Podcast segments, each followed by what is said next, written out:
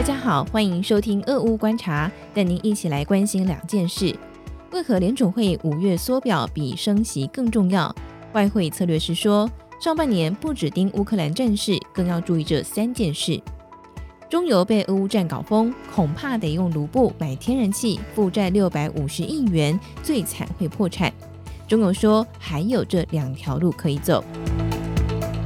就在美国联邦准备理事会 Fed 决定升息一码之后，不到二十四小时，我国的中央银行也决定升息一码，意味台美两国央行的最新政策变化一如预期。在台信行首席外汇策略师陈友忠的眼中，如果说要有任何的意外，或许是原本金融市场大多预期联准会所开出的升息第一炮，应该是升息两码而非一码。原因与乌克兰战事可能抑制欧洲及全球经济成长有关，但是专家认为更重要的是，大家要注意联准会预告的开始缩表，而非五月再次升息，因为缩表意味联准会过去两年持续挹注的市场资金池将会开始变小，可能会再度打击美股。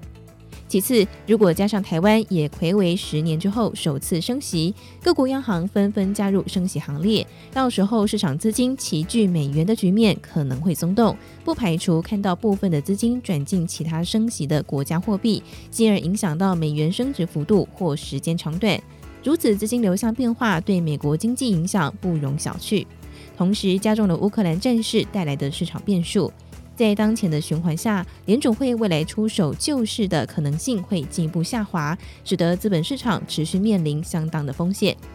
而陈友忠也分析，想要掌握美元后续升值的势头，可以注意美国十年期公债殖利率以及经常账余额的变化。他说明，如果美债殖利率往上走，美元就可望继续走强，因为美债殖利率大约是百分之二，台湾十年期公债殖利率大约百分之零点七，中间有套利的空间，所以聪明的投资人当然是买美债。